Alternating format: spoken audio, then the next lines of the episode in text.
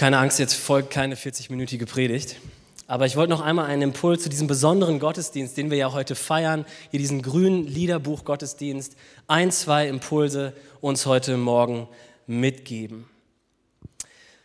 Ich habe die Predigt betitelt mit folgendem Titel, Der Lobpreis muss erwachsen werden. Habe ich tatsächlich von dem guten Arne Kopfermann geklaut. Er schreibt folgendes. Wir haben uns als christliche Songschreiber schuldig gemacht, den Menschen nicht genügend Lieder für die schweren Zeiten des Glaubenslebens geliehen zu haben. Für die schweren Zeiten des Glaubenslebens geliehen zu haben. So schreibt es Arne Kopfermann. Er ist christlicher Texter und Musiker und er verliert 2014 seine zehnjährige Tochter in einem Autounfall. Er selbst sitzt am Steuer und er sagt tatsächlich, in seiner langjährigen Zeit innerhalb der Gemeinde, in Kirche und auch als Berufsmusiker hat er nie wirklich gelernt zu klagen. Aber klagen, was ist das überhaupt? Heißt Anbetung, heißt Lobpreis nicht fröhliche Lieder, lachende Gesichter, eine gute Zeit, ermutigende Songs und natürlich alles in Dur-Akkorden. Eben dann, wenn es einem gut geht, wenn ich dankbar bin. Und so heißt es auch auf den grünen Liederbüchern, aus denen wir heute singen, ich will dir danken. Aber wenn wir nur ein Stück weit in die Bibel schauen, dann merken wir, es gibt rund 40 Klagepsalmen. Man nennt sie Individualklage, also da, wo persönlich Menschen klagen. Sie sind sehr häufig vertreten und ich finde es absolut großartig, dass wir heute diesen grünen Liederbuch Gottesdienst haben, und es zeigt, wenn wir diese Wortbeiträge hören, dass Menschen einen lebendigen Glauben haben und dass diese Lieder, obwohl viele der Autoren jetzt schon unter der Erde liegen, diese Lieder dennoch auch im Jahr 2023 lebendig sind. Und ich möchte diese These von Arne Kopfermann mal aufgreifen. Lobpreis muss erwachsen werden. Und wenn ich Lobpreis heute verwende, dann meine ich Lobpreis, also Anbetung mit Gesang. Denn wie wir wissen, es gibt auch viele andere Arten, Gott zu loben. Wir können Gott loben durch Gebet, durch seine Lehre, durch Tanzen, durch Malen eines Bildes, Momente der Stille, Zeit, die wir in der Natur verbringen, in seiner Schöpfung, wenn wir Gottes Gebote beherzigen, ihm gehorchen. Und um ihn zu ehren, und auch wenn wir seine Mitmenschen lieben. Das alles ist am Ende des Tages Lobpreis. Das Spannende ist, die Art und Weise, wie wir unseren Gott ehren, wie wir ihn anbeten, sagt viel über unser persönliches Gottesbild aus. Arne Kopfermann spricht von einer Entwicklung, also von verschiedenen Phasen. Wenn der Lobpreis erwachsen werden muss, wenn es ein Erwachsensein gibt, gibt es wohl auch ein kindheitliches Stadium. Kindlicher Lobpreis wäre dann letztlich ein einseitiger Lobpreis, wo sozusagen nur so eine Seite der Medaille betrachtet wird, so als würde man ein richtig gutes Fußballspiel nur die erste Halbzeit gucken. Und alle Fußballfans hier unter uns zucken schon, das geht ja überhaupt nicht. Wenn du so ein richtig spannendes Fußballspiel hast, willst du auf jeden Fall ganz oder gar nicht. Wenn wir in unserer Anbetung nur Gott als liebenden Vater, als guten Freund besingen und Bilder wie Wiesen, Blumen und Felder benutzen, dann ist der Lobpreis total einseitig.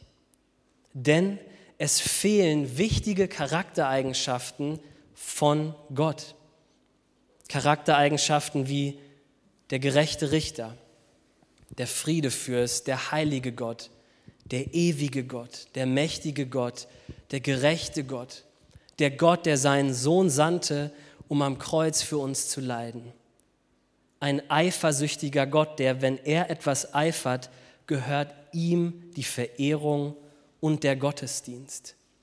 Der Gott, der eben über Leben und Tod ist. So schreibt es der Theologe Tim Keller, wenn dein Gott niemals anderer Meinung ist als du, verehrst du möglicherweise nur eine idealisierte Version von dir selbst. Eine steile Aussage, aber was er eigentlich sagt, mit anderen Worten, wenn dein Gottesbild dich nie korrigiert, betest du vielleicht eine selbstgebastelte Version deiner selbst an. Also das, was du gerade gerne, gerne hören willst. Wie so ein Flaschengeist, an dem man mal reibt und das bekommt, was man gerade braucht. Das Problem ist, wenn wir uns von so einem Gottesbild prägen lassen, werden wir früher oder später von diesem Gott enttäuscht. Denn wir haben eben nicht gelernt zu klagen. Unser allmächtiger Gott ist ein ganzheitlicher Gott, der eben nicht nur die guten Seiten im Lobpreis von uns möchte, sondern eben auch die Täler, die schweren Zeiten. Unsere Klage, unseren Zweifel, unsere Sorgen, unsere Fragen, ja das, was uns eben bedrückt. Den ersten Gottesdienst finden wir tatsächlich in 2. Mose 24. Gott sagt zu Mose, steig zu mir auf den Berg zusammen mit Aaron und seinen Söhnen. Bleib in einiger Entfernung stehen und werft euch vor mir nieder. Nur du allein darfst dich mir nähern, die anderen müssen sich fernhalten. Mose trat vor die Israeliten und teilte ihnen die Gebote und Bestimmungen des Herrn mit. Sie antworteten einmütig, wir wollen alles tun, was der Herr uns befohlen hat. Das ist tatsächlich ein Kerngedanke von Gottesdienst. Der Kerngedanke von Anbetung, von Lobpreis. Gott spricht zu uns Menschen und wir antworten ihm. Der Schöpfer des Universums, wie wir es eben so schön gehört haben, spricht und seine Geschöpfe antworten.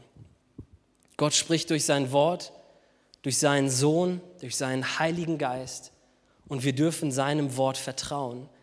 Durch unser Reden, durch Gebete, durch die Lieder, die wir singen, durch das Leben miteinander, untereinander und letztlich diesen Glauben in dieser Welt verkörpern.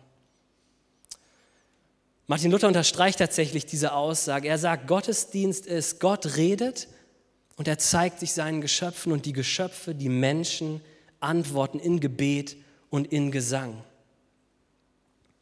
Aber nicht nur Inhalt, sondern auch Ausdruck von Anbetung, von Lobpreis begegnet uns vielseitig in der Bibel. Und ich möchte uns ganz kurz sieben Worte für Anbetung, möchte ich uns einfach mal mit hineinnehmen. Tatsächlich, das Alte Testament wurde auf Hebräisch verfasst. Und in den meisten Übersetzungen, wenn von Preis oder Lobpreis die Rede ist, wird tatsächlich das deutsche Wort Preis benutzt. Aber das hebräische Wort hat sieben verschiedene Auslegungen. Der erste Begriff, Halal, kommt von dem Wortstamm Halleluja und ist ein lautes und wildes Wort. Spannend, dass ein Wort wild sein kann. Das bedeutet so viel wie Gott feiern, mit Gott angeben. Dieses Wort sehen wir zum Beispiel im Psalm 69. Dann kann ich dich preisen, Halal, mit meinem Lied und deine Größe verkünden durch meinen Dank. Der zweite Begriff, Yada, heißt danken, preisen, bezeugen, Lob mit gehobenen Händen ausdrücken. Das heißt so viel, wir schleudern Gott mit den erhobenen Händen unseren Lobpreis entgegen. Es erinnerte mich irgendwie ans Baseballcamp für alle, die schon mal einen Ball gepitcht haben, einen Ball geworfen haben. Du hast dieses Ziel und du wirfst diesen Ball, du schleuderst diesen Ball auf das Ziel entgegen. Also erhobene Hände sind ein körperlicher Ausdruck unserer inneren Dankbarkeit. Psalm 9 wird dieser Begriff benutzt, Herr, von ganzem Herzen will ich dir danken, ja da, deine machtvollen Taten allen verkünden. Nummer drei, Toda ist ein Dankopfer, ein Lobpreisopfer, Danksagung. Es drückt letztendlich aus, dass wir in der Anbetung Gott etwas von uns zurückschenken, ihm einen Dank opfern. Begriff 4, Zamar, singen und loben, während wir ein Instrument spielen. Ihr hockt hier alle noch an den Instrumenten, das ist richtig schön. Und es ist tatsächlich biblisch, dass wir das machen. Das ist richtig gut. Und ich bin tatsächlich total dankbar den ganzen Musikerinnen und Musikern, die sich Woche für Woche einbringen, die Leute haben sich hier um 8 Uhr getroffen, es gab guten Kaffee und sie haben diese Lieder geprobt. Und ich möchte an dieser Stelle einmal allen Technikern und auch allen Musikern, ob jetzt hier in den Reihen, ob zu Hause oder hier auf der Bühne, einfach mal Danke sagen und lasst einfach mal einen Applaus für die Leute da. Vielen Dank euch. Der sechste Begriff, Barak heißt segnen, loben, knien, verehren. Und der Hauptgedanke ist auch wieder ein körperlicher Ausdruck unserer Anbetung, unseres Lobpreises. nämlich das Niederknien. Psalm 95, kommt, verneigt euch, werft euch nieder, geht auf die Knie und betet ihn an, den Herrn, unseren Schöpfer. Und der siebte und letzte Begriff, Schabbach, heißt loben, preisen, befehlen, triumphieren, prahlen. Das Wort beschreibt keinen leisen, sondern eher einen begeisternden, Lob, äh, triumphierenden, prahlerischen Lobpreis. Spannenderweise, es bedeutet gleichzeitig, dass das Herz des Zuhörers oder des Sängers beruhigt wird. Ich habe mich gefragt, wie funktioniert das, wenn du so diesen enthusiastischen, lautstarken Lobpreis, diese Anbetung erlebst und dann wird das Herz des Sängers beruhigt oder des Zuhörers? Und dann habe ich ein bisschen weiter gedacht und ja, ich habe es schon erlebt. Ich weiß nicht, ihr vielleicht auch, wenn ihr mal Anbetungsmusik gehört habt. Vielleicht auch lautstark, vielleicht leise. Und auf einmal hat sich so ein innerer Friede in deinem Herzen groß gemacht, weil du wieder neu darauf, daran erinnert wurdest, wer Gott eigentlich für dich ist, was Jesus für dich gemacht hat, was der Heilige Geist für dich bedeutet. Lieder sind am Ende des Tages auch oftmals einfach eine Erinnerung an uns vergessliche Menschen. Also, warum machen wir das eigentlich? Warum hat Musik, warum hat Lobpreis in der gesanglichen Form auch so einen großen Bestandteil hier bei uns im Gottesdienst? Weil wir als Gläubige am Ende des Tages dazu berufen sind, unseren Schöpfer anzubeten. Mit dem Mund, mit Gesang, mit Instrumenten, ja mit unserer ganzen Körperhaltung. Ihm unser ganzes Leben zu bringen. Und das ist auch mein Wunsch heute Morgen, dass unser Lobpreis erwachsen wird, dass er nicht in diesem kindlichen Stadium bleibt. Dass wir lernen, ihn zu loben, ihm zu danken, ihm Klage zu bringen, zu weinen, zu jubeln und in Ehrfurcht Gott anzubeten. Und wenn ich ehrlich bin, mir fällt es nicht immer leicht, Gott in allem an erste Stelle zu stellen. Ich weiß nicht, wie es dir geht.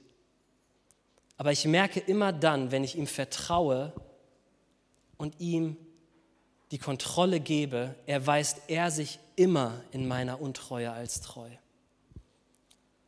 Weil er der beständige Gott ist, ein ganzheitlicher Gott, der ewige Gott.